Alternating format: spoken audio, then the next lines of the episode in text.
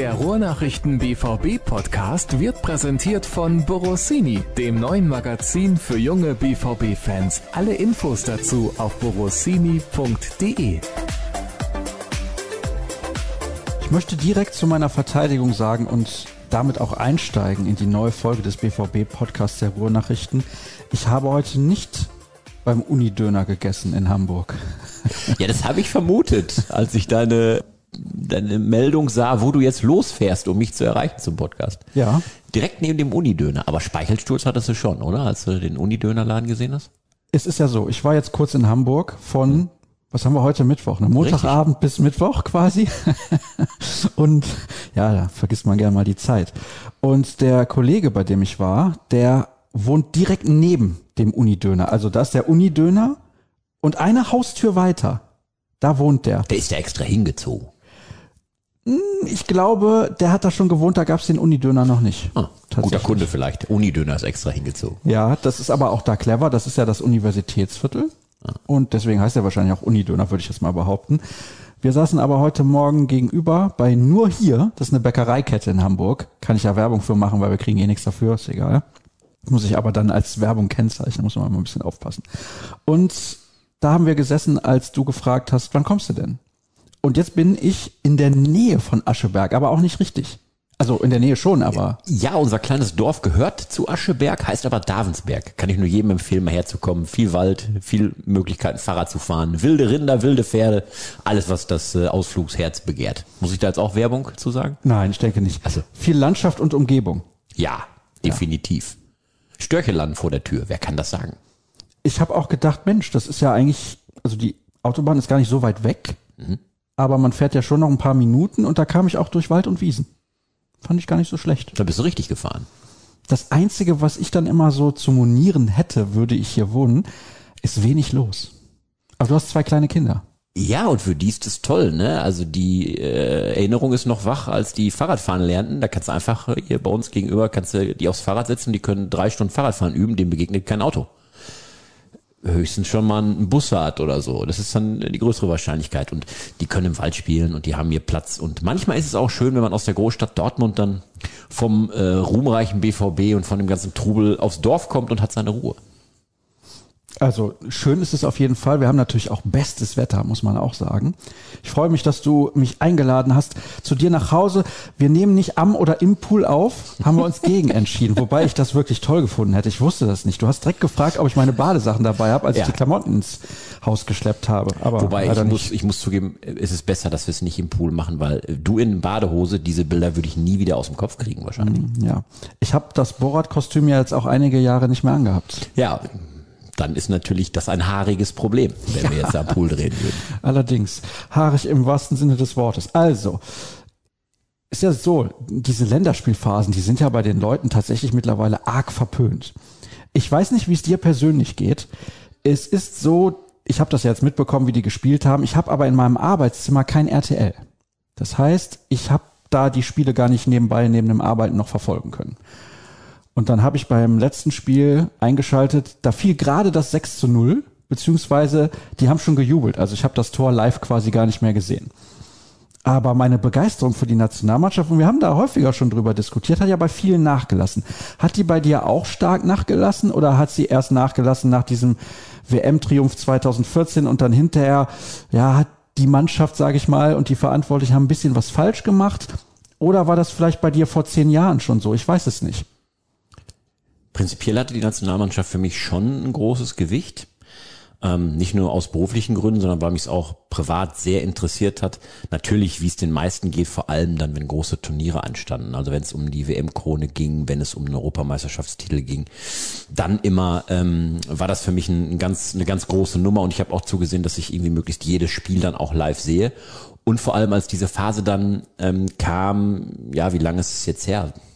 Zehn Jahre circa, zwölf Jahre, als es richtig aufkam mit Public Viewings, mit großen Events, wo man sich dazu traf, mit hunderten, tausenden Leuten ähm, trinken, essen, Nationalmannschaft gucken. Es war ein richtiges Happening. Das waren echt richtig coole Abende und das habe ich immer gerne gemacht.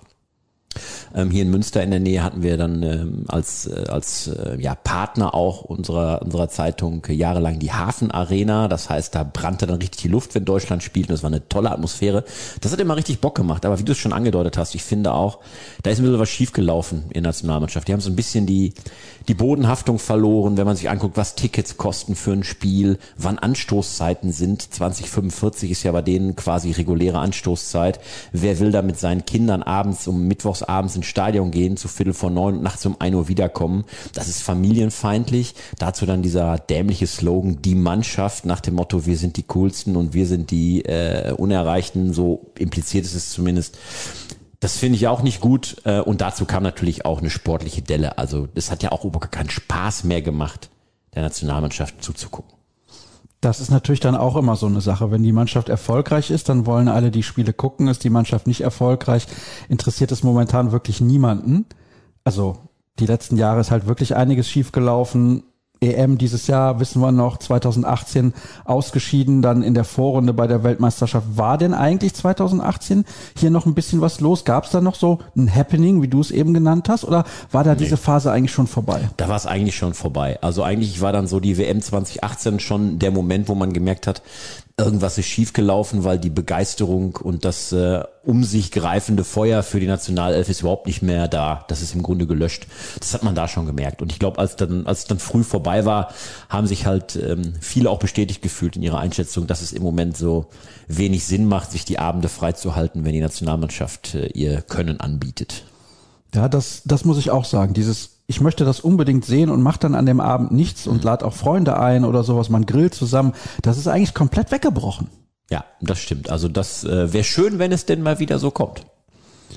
Ich habe deswegen danach gefragt, erstens, weil jetzt gerade eine Länderspielphase ist, deswegen passt es ja. Und der erste Hörer, der eine Frage gestellt hat, auch dazu was gefragt hat. Ich nehme die Frage direkt mal mit rein, bevor wir dann später noch zu den Hörerfragen kommen. Er schreibt, wann werden Länderspiele endlich abgeschafft? Vermutlich nie, weiß ich auch. In Zukunft sollten die Vereine, die Verbände noch viel mehr schröpfen. Erst recht, wenn bald jedes Jahr eine EM oder WM stattfinden soll. Erholung für die Spieler? Fragezeichen. Fehlanzeige? Ausrufezeichen. Wahnsinn einfach. Es gab jetzt diesen Vorstoß, also er ist ja noch nicht offiziell, aber die FIFA möchte demnächst im Zwei-Jahres-Rhythmus Weltmeisterschaften austragen. Haben diese eigentlich noch alle? Das kann ja gar nicht deren Ernst sein. Ich meine, du kennst es ja als Handballexperte auch aus deiner äh, Leib- und Magensportart, dass da diese großen Turniere in noch kürzeren Abständen stattfinden. Ich glaube, beim Eishockey gibt es das quasi gefühlt jedes Jahr, eine Weltmeisterschaft. Also andere Sportarten haben es in äh, schlechtem Beispiel vorgemacht und ich hoffe, dass der Fußball ähm, sich dagegen entscheidet, wenn diese Vorstöße oder diese Überlegungen ernst werden würden. Denn ähm, eine WM und eine EM, man sieht es an Olympischen Spielen, die alle vier Jahre sind, zieht da auch den besonderen Reiz draus, dass es eben nicht inflationär jedes Jahr ne, um eine WM-Krone geht, sondern dass es eben einen längeren Zeitraum abdeckt und man seltener die Chance hat, dass damit wertvoller werthaltiger eben auch ist für den Zuschauer, für den Fan und etwas Besonderes bleibt. Und das ist es eben, wie gesagt, beim Eishockey zum Beispiel oder beim Handball dann nur in eingeschränktem Maße, weil da die ähm, Turniere häufiger stattfinden. Kurz zur Erklärung, warum das beispielsweise im Eishockey oder im Handball so ist. Der Fußball der findet das ganze Jahr über statt. In dem Sinne, dass dort immer alle gucken, was passiert. In der UEFA Champions League vor allem natürlich, in der Premier League und so weiter und so fort. Dort kann viel, viel Geld generiert werden. Eigentlich zwölf Monate im Jahr, außer wenn jetzt im Sommer mal Pause ist. So. Oder vielleicht ist mal eine Winterpause, aber die werden ja auch immer kürzer. Also im Prinzip kann die ganze Zeit Geld auch eingenommen und generiert werden und auch Aufmerksamkeit generiert werden. Beim Handball im Speziellen ist es so und auch im Eishockey, abgesehen von der NHL, dass die Aufmerksamkeit dann da ist, wenn die Turniere stattfinden und sonst eigentlich kaum. Weil kriegst du was mit von der deutschen Handballnationalmannschaft außer im Januar? Eher nicht. Nee, aber nimm doch mal das Beispiel, was du gerade genannt hast, NHL. Die besten Spieler der Welt spielen dann mitunter bei der Weltmeisterschaft nicht mit weil dann die beste Liga der Welt zu dem Zeitpunkt vielleicht gar keine Pause macht. Also das ist doch auch etwas, was der Eishockey-Fan nicht gut finden kann. Dass du sagen musst, ha, wir haben zwar eine WM, aber die besten Spieler spielen da gar nicht. Der Eishockey-Weltverband, die IIHF, die sagt natürlich, wir können aber da nur unsere Rechte beispielsweise an der WM verkaufen und so weiter, können nur da Einnahmen generieren als Verband. Da kommt natürlich noch dazu, Eishockey ist ein ganz spezieller Fall, weil im Eishockey hast du natürlich sehr wenige Länder, die überhaupt an der WM teilnehmen. Also sind die beiden aus Nordamerika und ein paar europäische Mannschaften und das war's eigentlich schon. Da ist nochmal anders gelagert als im Handball, aber auch im Handball hast du natürlich sehr konzentriert auf Europa, ein bisschen Nordafrika, ein paar Asiaten, drei, vier aus Südamerika und dann war's das auch. Ja, also in Nordamerika wird im Prinzip gar kein Handball gespielt. Fernostasien, ja, mit Ausnahmen, aber es ist schon schwierig. Also da ist die Situation halt sehr speziell, weil ich habe da auch mal mit zwei isländischen Nationalspielern drüber gesprochen, weil natürlich insbesondere in Deutschland immer die Debatte kommt, müssen wir jedes Jahr Turniere haben, Belastung ist so groß in der Handball-Bundesliga, ist natürlich A, erstmal die größte Liga und B, dann halt auch noch die beste und dadurch die Belastung höher. Und dann haben die beiden gesagt, ja, aber wie sollen wir denn unseren Sport global vermarkten, wenn nicht durch die Turniere? Das ist halt dieses Argument. Das kann ich aber im Fußball nicht zählen lassen, weil da ist es nicht so. Da ist immer Aufmerksamkeit, die ganze Zeit. Also eine WM alle zwei Jahre. Ich finde ja schon, wenn sie das jetzt ausweiten, das finde ich wieder komplett bescheuert. Das aktuelle System einer Weltmeisterschaft finde ich eigentlich super und ich fand auch eine EM mit 16 Mannschaften genau richtig. Ja, ich finde es auch äh, gut, wie der Status quo sich darstellt. Ähm, aber wenn du sagst vermarkten, ähm, dann muss man zumindest davon ausgehen, dass sich äh, Verbände wie FIFA und UEFA hinter verschlossenen Türen ernsthafte Gedanken darüber machen, ob denn nicht ein kürzerer Rhythmus für diese Turniere doch erstrebenswert wäre, denn noch mehr Einnahmen zu erzielen durch Vermarktung und Sponsoring, wenn so ein Turnier vielleicht alle zwei Jahre stattfindet, ähm, liegt natürlich im Interesse, gerade natürlich auch von FIFA und UEFA, weil für Erdnüsse machen die es ja auch nicht. Ja, sie wollen immer mehr Kohle generieren und noch mehr und noch mehr und am Ende haben die Leute keine Lust, aber anscheinend, das ist ja das Komische, wir sprechen jetzt seit, ich würde schätzen, zwei, drei Jahren darüber, dass diese Blase irgendwann platzt. Es passiert nicht. Hm. Selbst durch Corona ist es ja nicht passiert. Das ist ja der Witz. Trotzdem werden diesen Sommer wieder Spieler gekauft für Summen. Wenn man sieht, was Manchester United alleine ausgegeben hat. Paris Saint-Germain ist natürlich ein Sonderfall, aber trotzdem, da werden so viele Gelder ausgegeben, mitten in der Pandemie, eigentlich hat man das Gefühl, die Vereine, die spüren kaum die Auswirkungen. Ja, zumindest nicht die Vereine, die ähm, nicht nur für sich selbst verantwortlich sind und ihre Finanzen, sondern wo dann jemand anderes dahinter steckt, wie es bei Chelsea in Abramovic ist, wie es bei äh, Manchester United Konsortium ist oder eben klar bei Paris Saint-Germain im Grunde ganz Katar ist. Das heißt, wenn da Geld keine Rolle spielt und auch Corona ähm, nicht die Kerbe reingeschlagen hat in die Geldbörse, die es bei eigentlich den normalen Clubs die wir auch kennen, zum Beispiel beim BVB, ähm, gegeben hat, dann ist es einfach ein Spiel mit ungleichen, unfairen Waffen. Das kannst du dann am Ende auch nicht mehr gewinnen. Nur, wie willst du eine Vernunft in eine ganze Szene reinbringen und eine Demut nachhaltig erzeugen und ein ähm, eine, eine Gehaltsgrenze quasi nach unten drücken und all das Ganze, worüber natürlich mitten in der Corona Pandemie ganz, ganz stark gesprochen wurde. Wir müssen den Fußball verändern, wir müssen zurückkommen zu Wurzeln und was wir da alles gehört haben, hören wir gerade gar nicht mehr so. Nur noch hier und da mal vereinzelt bei Vereinen, wo es wirklich richtig mies läuft. Ähm, aber im großen Profi-Fußball-Zirkus äh, hören wir das, hören wir das nicht mehr. Da sehen wir eben große Transfers. Auch der BVB hat natürlich eine Rieseneinnahme für Jaden Sancho kassiert, hat aber auch viel Geld für Daniel Mahlen ausgegeben. Also ist natürlich auch weiterhin Teil dieser Maschinerie. Glaubst du, jetzt mal angenommen, in einem Monat, also wir haben jetzt bald ja auch Bundestagswahlen, in einem Monat heißt es auf einmal, die Stadien dürfen wieder komplett voll gemacht werden, allerdings nur mit Sitzplätzen. Glaubst du, der BVB würde seine Spiele alle ausverkauft bekommen? Vor ein paar Wochen hätte ich, ohne mit der Wimper zu zucken, gesagt, ja sicher. Die Nachfrage wird so riesig sein. Die Leute haben so lange auf Fußball verzichtet. Es ist immer noch deren, deren absolute Leidenschaft, deren große Abwechslung. Ähm, am Wochenende endlich wieder Borussia. Wir wissen alle, Borussia, Religion für viele.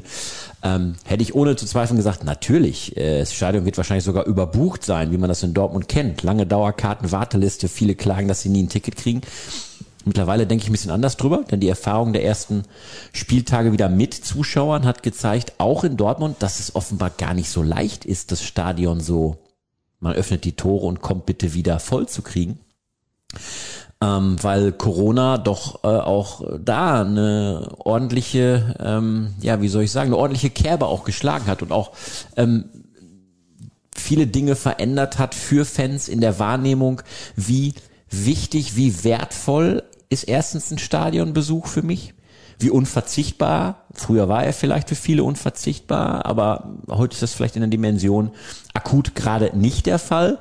Und dann eben die Frage, äh, möchte ich dieses Stadionerlebnis haben, wo ich eben keine Südtribüne habe, auf der ich mich frei bewegen kann, äh, die diese Wucht entfaltet, weil es halt eine Stehplatztribüne ist und überall die Sitze festgeschraubt sind, wie bei internationalen Spielen des BVB. Ähm, und mit allen Restriktionen, die es vielleicht sonst gibt, mit festen Zeitfenstern, personalisierten Tickets und alles, was da dran hängt, ähm, dass das offenbar so viele abschreckt oder zumindest sie sich reservierter zeigen als die normalen Zeiten, wenn es darum geht, ein Ticket zu kaufen, ähm, dass das kein Selbstläufer sein wird, die 80.000 Personen Arena an der Strobelallee zu füllen. Das glaube ich auch. Es wären ja dann mit Sitzplätzen ja ein bisschen über 60.000 aber trotzdem, da steigen ja auch die Ticketpreise für diejenigen, die normalerweise eine Dauerkarte auf der Südtribüne haben. Die kostet so um die 200 Euro, würde ich jetzt mal behaupten, so Pi mal Daumen. Und wenn du dann plötzlich das Doppelte für eine Karte zahlen musst, der ein oder andere kann sich das ja auch gar nicht leisten. Entweder man kann es sich nicht leisten, davon gibt es sicherlich viele Fälle, wie du sagst. Also wenn du es mal runterrechnest auf ein Spiel und du zahlst 12, 13 Euro für einen Stehplatz auf der Süd und hast eine mega Stimmung und hast deinen Stammplatz, bist deinem Verein ganz nah und plötzlich sollst du 50 Euro für einen Sitzplatz bezahlen, weil du ja vielleicht auf der Süd gar keinen Sitzplatz bekommst, sondern musst woanders dich hinsetzen, weil es ja deutlich weniger Plätze gibt, als wäre die Süd gerade eine Stehplatztribüne. Entweder kannst du es dir nicht leisten, aber vielleicht willst du es auch nicht. Vielleicht sagst du auch, ey, 50 Euro für 90 Minuten Fußball, bei aller Liebe, da gehe ich vielleicht mit meiner Familie abends essen. Oder ich hole mir Pay-TV und guck's dann zu Hause. Auch das passiert. Klar, auch das, weil man hat sich natürlich auch an solche Dinge in der Corona-Pandemie gewöhnt. Es ist ja auch was Schönes. Äh, du hast vielleicht ein scheiß Wetter draußen. Ne? Jetzt, wenn es in die dunklen Monate geht, Regen, Hagel, Sturm, fünf Grad und du sitzt da und, und, und, und frierst im Stadion und für den normalen Fan natürlich kein Thema oder für den Hardcore-Fan erst recht nicht. Aber wenn du dich mittlerweile in den anderthalb Jahren, die Corona uns jetzt begleitet, äh, dich dran gewöhnt hast, schön im Warmen auf dem Sofa zu sitzen, mitunter die 15. die 15. Zeitlupe zu haben, um Szenen noch viel besser zu sehen, als wärst du im Stadion live dabei, ähm, deinen Kühlschrank in der Nähe hast und der Pizzadienst sich zwischendurch auch noch erfreut, dann kann das sicherlich auch den einen oder anderen vom Stadionbesuch abgehalten haben und weiterhin abhalten. Ich kann ja nur für mich sprechen an der Stelle. Ich weiß nicht, wie es dir geht, aber ich ziehe den Stadionbesuch immer vor. Immer. Jedes Mal sage ich lieber ins Stadion als irgendwie am Bildschirm gucken. Es ist einfach was anderes und was Schöneres. Total. Also als ich hier als äh, Sportreporter anfing, da hatte meine äh, Frau, damals noch meine Freundin, jetzt meine Frau. Kein, also deine Ex-Freundin. Ja, kann man so sagen. Kein Verständnis dafür, dass ich Fußball so toll finde. Weil sie kannte Fußball nur eben vorm Fernseher sitzen und hat gesagt, das ist stinklangweilig. Dann habe ich sie mal zu einem Spiel mitgenommen und da stand es nach 20 Minuten 3-0 und ich musste ihr quasi äh, manuell die Kinnlade immer wieder hochklappen, weil sie so eingefangen und so begeistert war von der Stimmung im Stadion. Das hat sie so emotional mitgenommen, so mitgerissen. Die war so voll äh, begeistert, dass sie nach dem Spiel gesagt hat natürlich, hey, jetzt weiß ich, warum es im Stadion was ganz anderes ist als zu Hause auf dem Sofa. Das ist es auch. Insbesondere in Dortmund ist es natürlich auch nochmal sehr speziell. Das sollten wir dazu ja, sagen. Absolut. Also das ist bei anderen Vereinen vielleicht noch ein bisschen anders, aber es gibt ja auch viele Clubs, wo die Stimmung wirklich im Stadion immer sehr, sehr gut ist. Jetzt haben wir fast 20 Minuten tatsächlich einfach nur so gequatscht, weil ich mir vorher überlegt habe, über was sprechen wir eigentlich? Und dann fiel mir ein, Interessant ist ja eigentlich nur Mats Hummels trainiert wieder. Mhm. Und damit kommen wir direkt zu den Hörerfragen. Ja, raus also, damit. Wir hatten eigentlich keine Themen, aber schon mal 20 Minuten rum. Fast 20 Minuten, 18 Minuten, 20 Sekunden steht jetzt hier auf der Anzeige. Und die erste Hörerfrage lautet, wann kommen unsere verletzten Abwehrspieler zurück? Ja, Mats Hummels ist zum Glück schon wieder da. Also den, äh, über, um den haben wir uns ja lange Sorgen gemacht mit seiner Patellasehnenreizung im Knie. Wissen wir alle, die Nationalmannschaft ähm, äh, der konnte er zuletzt auch nicht helfen, weil es ähm, eben nicht mehr ging mit dem Knie und ähm, ja, die ersten Spiele mit der Borussia auch da Ausfall des Abwehrchefs, aber jetzt gegen Leverkusen am Samstag, da dürfte er wieder dabei sein, weil er eben am äh, Dienstag ins Mannschaftstraining zurückgekehrt ist. Und äh, wir haben ihn dabei beobachtet, wie er im Grunde große Teile des Mannschaftstrainings schon mitgemacht hat. Und das sah echt verheißungsvoll aus äh, für einen Einsatz gegen Leverkusen am Samstag. Das wäre wichtig, denn der ein oder andere hat eventuell Blessuren erlitten während dieser Länderspiele. Und Joe das ist ja auch nochmal ein ganz spezieller Fall da. Kommen wir zur nächsten Frage. Die hat damit jetzt erstmal nichts zu tun, finde ich aber trotzdem sehr, sehr interessant. Spielt der Name Sven Mislintat eigentlich auf absehbare Zeit noch eine Rolle beim BVB? Nach den Personalentscheidungen hinsichtlich Kehl und Terzic sieht es ja nicht unbedingt so aus. Oder geht da noch was? Vielleicht mal als Nachfolger von Aki Watzke. Das glaube ich ehrlich gesagt nicht. Ich denke, in der Rolle von Aki Watzke wird es eher dann jemanden geben, der auch deutlich älter ist als die genannten Personen. Ja, also Sven Mislintat ist in den nächsten Jahren beim BVB kein Thema, es sei denn, jemand der aktuell Verantwortlichen würde sich personell jetzt äh, plötzlich verändern. Ähm, aber ansonsten ist Sven Mislintat ähm, kein Thema mehr. Ähm, kann es irgendwann natürlich wieder werden, aufgrund natürlich seiner Nähe, seiner Leidenschaft für den BVB, seiner äh, Historie hier bei der Borussia. Aber der macht erstens beim VfB Stuttgart einen herausragenden Job, wie ich finde. Ähm, andererseits sind beim BVB alle Schlüsselpositionen jetzt auch langfristig weiter äh, mit den bekannten Personen besetzt. Sebastian Kehl ist der neue Sportdirektor, wenn Michael Zorc im nächsten Sommer dann in Fußballrente geht. Ähm, und dass Sven Mislintat und Sebastian Kehl, ähm, der eine unter dem anderen oder umgedreht arbeiten, das ist ausgeschlossen. Vor ein paar Tagen veröffentlichten die Ruhrnachrichten einen Artikel, dass der BVB weitere Erweiterungen des Trainingszentrums plant. Kommt von euch auch noch ein Artikel darüber? Was genau ist geplant? Ja, der große Plan, der Masterplan des Trainingszentrums, der ist ja nicht neu. Also ähm, die einzelnen Bauabschnitte sind seit langem bekannt und wir haben zwischendurch mal nachgehorcht, was hat das denn eigentlich ähm, oder hat Corona eigentlich Auswirkungen auf den Bau des Trainingsgeländes, den Ausbau. Und äh, das kann ja sein, weil wenn du als Verein irgendwie 75 Millionen Euro Minus machst, dann musst du natürlich überall gucken, wo kannst du sparen. Und äh, da liegt es natürlich nahe, vielleicht bei einem millionenschweren Bauprojekt vielleicht zu sparen und dann das Geld eher in die Mannschaft zu investieren, was noch da ist. Ähm, aber nein, sagt der BVB, das Trainingsgelände und der weitere Ausbau haben absolut äh, Priorität, weil es eben auch am Ende dazu führt, dass du die Mannschaft besser entwickeln kannst, wenn du die Bedingungen rund um die Mannschaft weiter professionalisierst und damit verbesserst.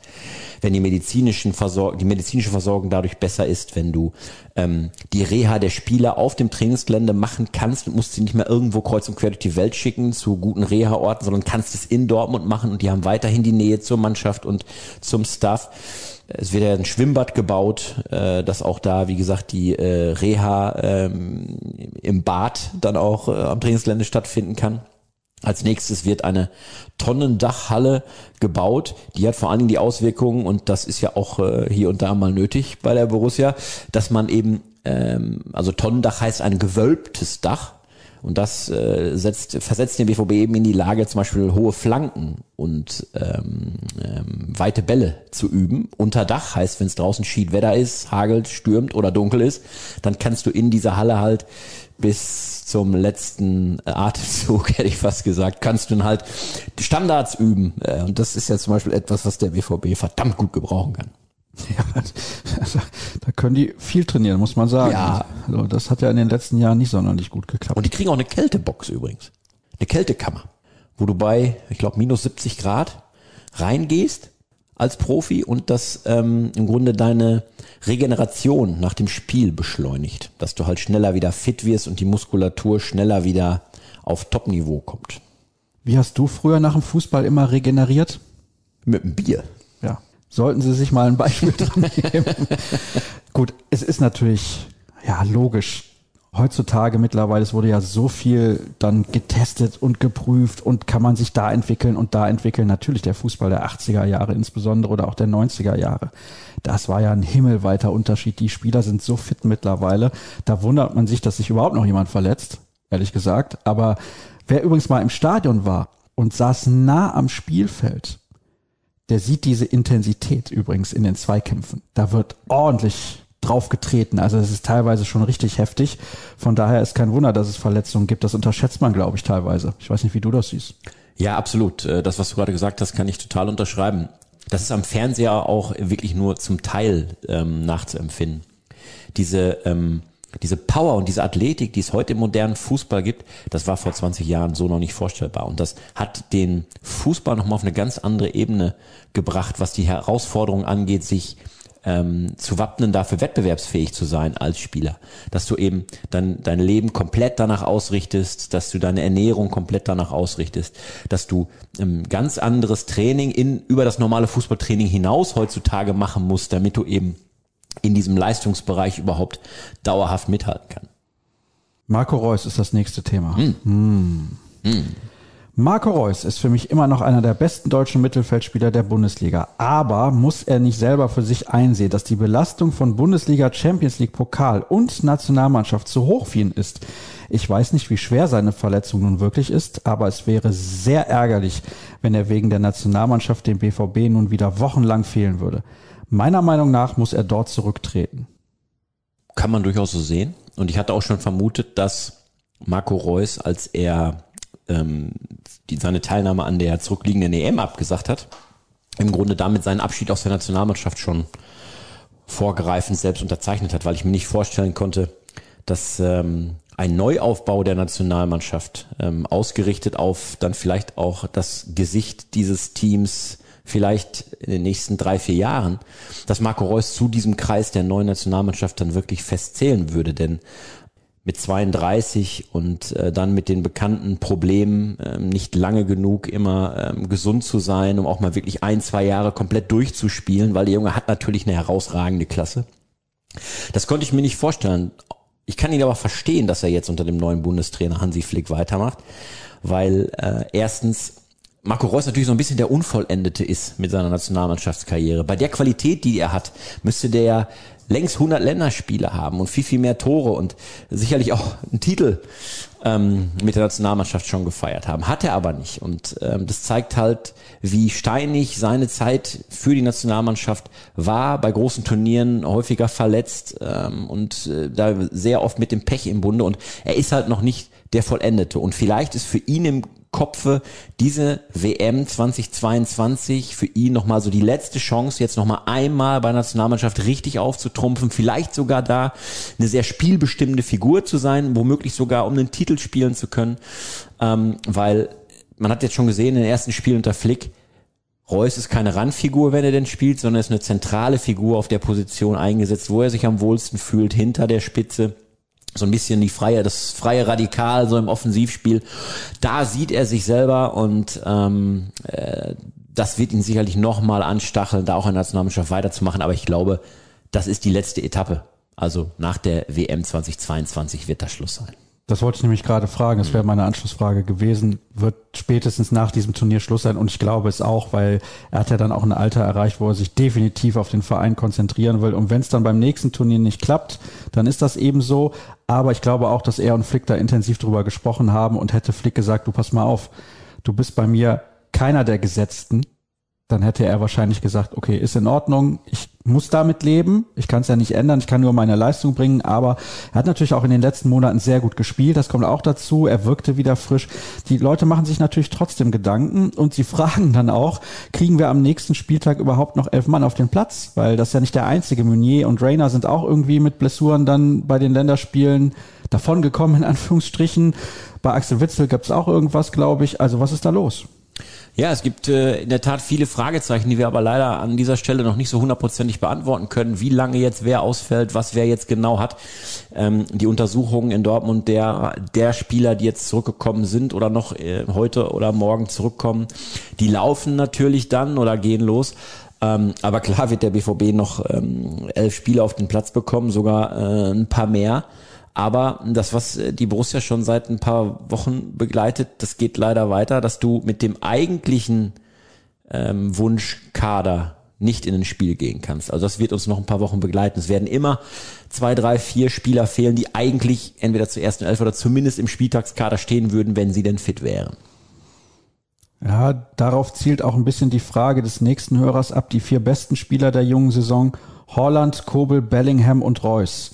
Seht ihr das genauso? Und was macht Rose, wenn die ausfallen, wie jetzt halt wohl Reus? Ja, also wenn ähm, Marco Reus ausfällt, das wäre bitter, keine Frage. Aber es gibt ja noch ein paar andere Leute, die in der Offensive zünden können. Und das beste Beispiel hat der, der Hörer gerade schon genannt. Also was Jude Bellingham gerade auf den Rasen bringt, das ist schon sehr verheißungsvoll. Also ähm, ich habe doch, wann war das denn? Vor zwei Tagen, da hieß es doch, ähm, was der Junge, wer hat's denn gesagt? Du wirst es wissen, ich vergesse sowas immer, weil ich so alt bin. Was dieser Junge irgendwann im Weltfußball anstellen wird, der wird viel, viel zerstören. Also im Sinne von, der wird ähm, viel an die Wand spielen und wird für Aufruhr sorgen. Und das glaube ich auch. Wenn der Junge so weitermacht, was der jetzt schon drauf hat, was der jetzt schon zeigt, wie, wie, welch zentrales Mosaiksteinchen der schon im äh, System von Marco Rose geworden ist, das ist schon bemerkenswert. Und ähm, ähm, an dem werden die BVB-Fans noch eine Menge Freude haben. Und so einer kann zum Beispiel das ähm, Offensivspiel der Borussia ähm, entscheidend mit ankurbeln. Es gibt ja oft zwei Theorien, wie man erfolgreich wird. Mit einem eingespielten kleinen Kader, wo sich Spieler kennen und funktionieren, oder die Last breit verteilt wird. Was wäre für euch die bessere Konstellation für den BVB ohne Verletzte? Also sollte man eher auf 14, 15, 16 Leute setzen? Ein harter Kern? Oder sollte man halt dann doch auf eher 20 Leute setzen und die Belastung massiv verteilen? Ja, die Bayern haben es in der vergangenen Saison äh, oder seit zwei Jahren ja eher ähm, mit dem kleinen Kader probiert. Also zu sagen, wir setzen auf 14, 15 echte Hochkaräter, hoffen, dass die äh, möglichst ohne große, langwierige Verletzungen durch die Saison kommen. Und ähm, die sind dann aber extrem eingespielt. Das spricht natürlich dafür. Andererseits ähm, sieht man ja, es wäre blauäugig in der heutigen Zeit zu planen äh, oder daran zu glauben, dass man ohne große Verletzungen durch eine Spielzeit kommt. Dafür sind ähm, auch zu viele Einflüsse dabei, die du gar nicht äh, in der Hand hast. Du hast gerade selbst gesagt, Nationalmannschaft oder äh, jetzt zuletzt äh, Corona. Da wirft dich, äh, den, da wirft so ein Thomas Meunier, der äh, gerade wieder Hoffnung macht, dass der dann endlich vielleicht zündet beim BVB, da wirft ihn eine Corona-Infektion zurück. Ja, und danach äh, gibt's die nächste Blessur irgendwie bei der Nationalmannschaft. Und ähm, da hast du als Verein, bist du in einer Situation, wo du nur zuguckst. Du kannst nichts machen. Du kannst nur zugucken. Und darum glaube ich, dass ein Kader in der in der Breite von 21, 22 Spielern auf jeden Fall in der heutigen Zeit bei den Belastungen, bei der Intensität auf jeden Fall notwendig ist.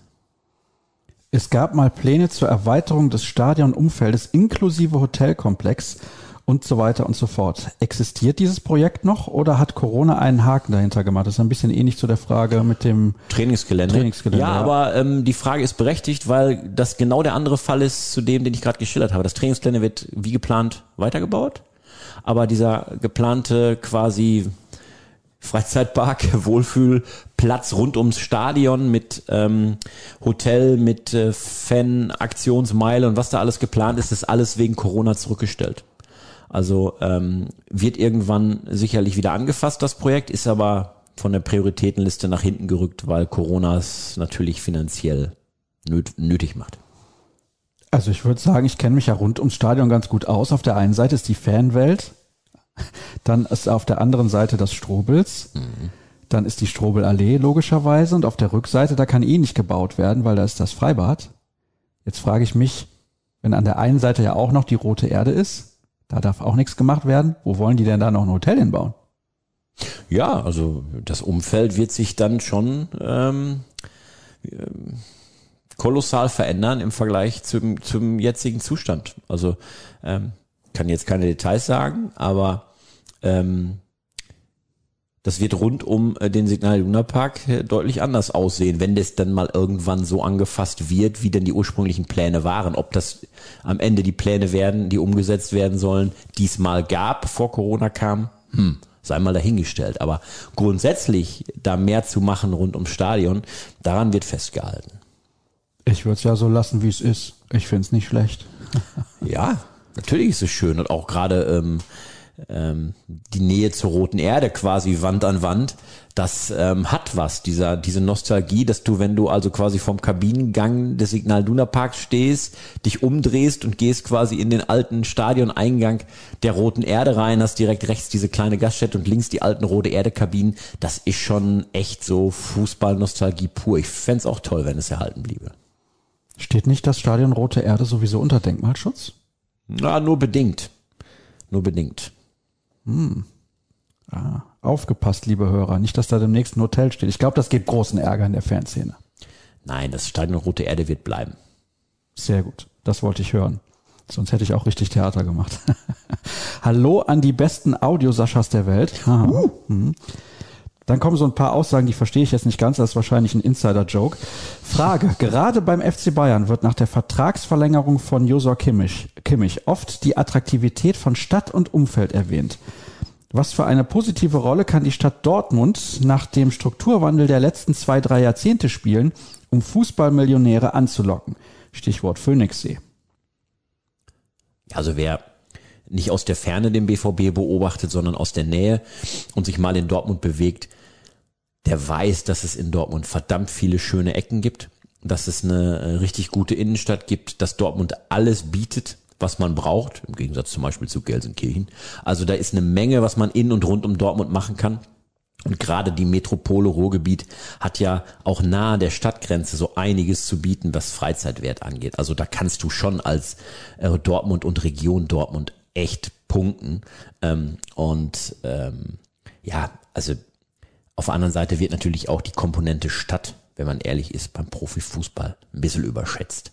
Also du, du, spielst Profifußball da, wo du die beste sportliche Perspektive hast, wo du als Profifußballer einen guten Platz im Team hast, wo du auch eine Menge Kohle verdienst, da machen wir uns nichts vor. Klar, irgendwann kommt dann als Punkt 5 oder 6 auf der Liste auch die Stadt und das Umfeld, aber das ist bei, glaube ich, keinem einzigen Profifußballer. Vielleicht ist es noch Thomas Müller in München, aber bei keinem einzigen, glaube ich, Profifußballer ist das äh, so weit oben auf der Liste, dass das alle anderen Punkte verdrängen würde. Zwei Fragen in einer, also von unterschiedlichen Hörern. Wann gibt's das Comeback von Michael Schulz im BVB-Podcast? Und wollt, könnt, dürft ihr ehemalige Spieler, Experten, Verantwortliche in den Podcast einladen? Natürlich dürfen wir das. Klar. Die dürfen nur auch sagen, nee, wir haben keine Zeit. Nicht regelmäßig, aber um das Format facettenreicher zu machen. Eine Einteilung in Kapitel wäre sicherlich userfreundlich, Smalltalk, Rückblick, aktuelles Folgenthema, Ausblick, Abpfiff. Ja, das habe ich wahrgenommen und wir haben ja schon welche eingeladen. Das war zeitlich ein bisschen zu knapp, aber beide, die wir eingeladen haben, haben uns zugesichert, dass sie demnächst dabei sein werden. Mehr können wir nicht tun. Ja, und die Namen dürfen wir auch verraten. Also wir haben äh, mit äh, Florian Kringe gesprochen, den werden viele BVB-Fans noch in ihrem Herzen tragen. Ähm, toller Typ, toller Fußballer. Ähm, der möchte sehr gerne mit uns den Podcast machen, hat nur ähm, jetzt zu den aktuellen Podcast-Folgen ähm, anderes zu tun gehabt, völlig okay, aber er hat gesagt, prinzipiell hat er Lust drauf, wir werden schon zusammen finden. Und wir haben natürlich auch beim äh, alten Torwarthelden Roman Weidenfeller angeklopft. Auch der kommt gerne in äh, absehbarer Zeit mal in unseren Podcast, hat aber gerade auch ein paar andere Projekte, wir wissen ja, ist auch im TV als Kommentator aktiv, ist als Unternehmer auch privat aktiv, also der ist auch viel unterwegs gerade, auch als BVB-Botschafter, das geht ja jetzt wieder los nach Corona für ihn, aber auch der wird irgendwann sicherlich unser Podcast-Gast sein. Da bin ich auch von überzeugt. Ist er denn überhaupt noch Experte bei RTL in der Europa League? Ja, ist es nicht mehr? Ich meine, ich hätte so ein Foto gesehen und da war er nicht mehr mit dabei. Tatsächlich. Tja. Können sich Aber die Hörer er mal drum was kümmern. anderes gefunden. Ja, irgendwas wird er schon zu tun haben. Ja, ganz sicher.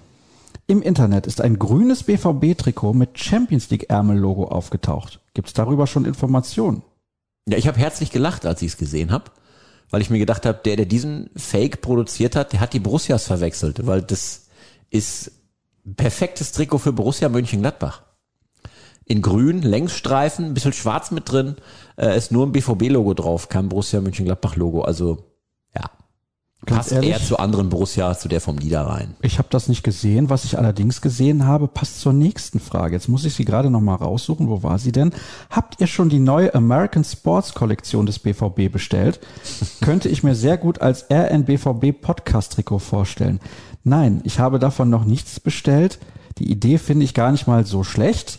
Ich finde die Designs nicht so sonderlich gelungen, aber das ist ein anderes Thema, das kennen wir ja bei Borussia Dortmund. Aber was ich an dieser Stelle mal monieren muss, ist, die BVB Handballfrauen sind mit zu null Punkten deutscher Handballmeister geworden. Es ist nicht möglich, das Trikot zu bestellen als Fan. Das kann nicht sein. Das wusste ich gar nicht. Also Ja. das, es gibt keine, keine Trikots der Nein. Handballerin, die man bestellen kann. So, jetzt könnte ich ja sagen, okay, Spielerin XY, gib mir mal nach der Saison dein Trikot, ich bin großer Fan, passt mir ja aber nicht. Ist ja viel zu klein. Du hast ja am Anfang auch schon gesagt, ich wäre vielleicht nicht in dem körperlichen Zustand, um in deinem Pool irgendwie den Podcast aufzunehmen. Habe ich vernommen, aber de facto gibt es das Trikot nicht zu bestellen. Borussia Dortmund, falls irgendjemand von euch zuhört, das muss sich ändern, oder nicht?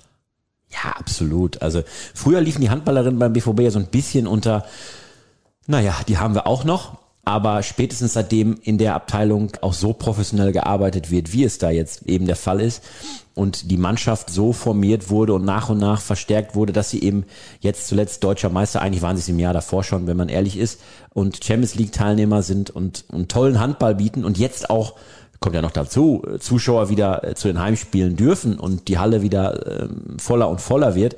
Und wir wissen, dass sie eben eine große Fanschar haben, dann musst du doch auch die wertvollsten Fan oder die, die besten, wichtigsten Fanartikel rund um so eine Mannschaft musst du doch haben. Und das sind doch eben Trikots. Das ist beim Handball doch nicht anders als beim Fußball.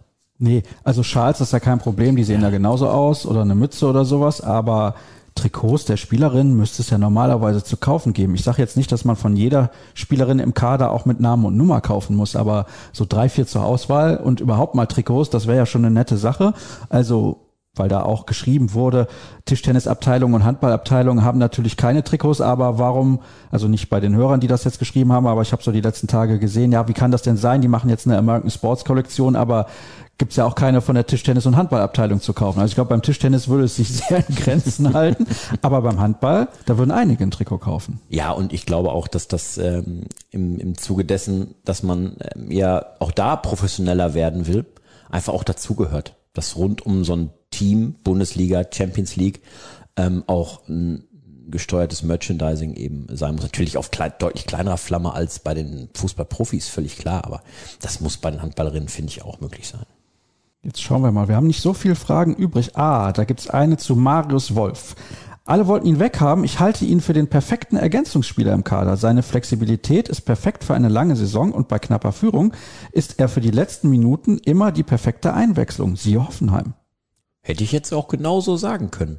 Also er war ein Kandidat, ähm, ihn abzugeben, weil ähm, er eigentlich nicht eingeplant war für den neuen Kader. Aber da er jetzt bleibt, ähm, muss man sich halt auch anschauen, was hat er denn für Qualitäten, was kann er diesem Kader geben und das, was du gerade vorgelesen hast, wie gesagt, hätte ich genauso formulieren können. Ähm, Marius Wolf kann zum Beispiel auch da helfen, ähm, wo der BVB echt ein Problem im aktuellen Kader hat, aufgrund von Verletzungen und Formschwächen, nämlich auf der Rechtsverteidigerposition. Auch da kann Marius Wolf spielen, ähm, eben auch Ausdruck seiner Flexibilität. Und ich glaube auch, vielleicht äh, zeigt uns der Verlauf der Saison, dass es eine glückliche Fügung war, Marius Wolf nicht äh, oder kein Angebot für Marius Wolf bekommen zu haben, was sehr lukrativ war. Hier schreibt aber ein anderer Hörer, ich finde, ihm fehlt die Klasse, die Einstellung und die Mentalität für den BVB. Da bin ich mir bei Mentalität und Einstellung gar nicht mal so sicher. Ich glaube schon, dass er auf jeden Fall Vollgas gibt. Ja, absolut. Also man muss sich doch nur mal die Auftritte vor Augen führen, äh, wenn er denn mal eine Chance bekam oder zuletzt ähm, gespielt hat. Und nochmal, du hast auf der rechten Seite zum Beispiel einen Matteo Morey, großes Talent, fällt noch Monate aus. Ähm, Thomas Meunier fällt jetzt auch erstmal ein bisschen aus und ähm, hat ja auch, seitdem er in Dortmund ist, nicht wirklich überzeugen können. Also was soll Marius Wolf an der Stelle deutlich schlechter machen ähm, als zum Beispiel Thomas Meunier? Soll einfach mal seine Chance bekommen. Und normalerweise hat er auch mehr Qualität als Felix Passlack. Ja, auch Felix Passlack hat natürlich seine Chance, die er bekommen hat, nicht nachhaltig nutzen können auf der Position. Es war eigentlich ja wie gemalt. Ähm, ne? Also ähm, deine beiden, die eigentlich vor dir gesetzt sind auf dieser Position, fallen aus. Du bekommst die Chance, aber die ersten Spiele haben ähm, gezeigt, ähm, ja, dass es äh, für Passlack an der Stelle vielleicht nicht reichen könnte. Und da dann jemanden zu haben wie Marius Wolf, nochmal, wir drehen uns im Kreis, das kann für den BVB sogar noch ein Gewinn werden.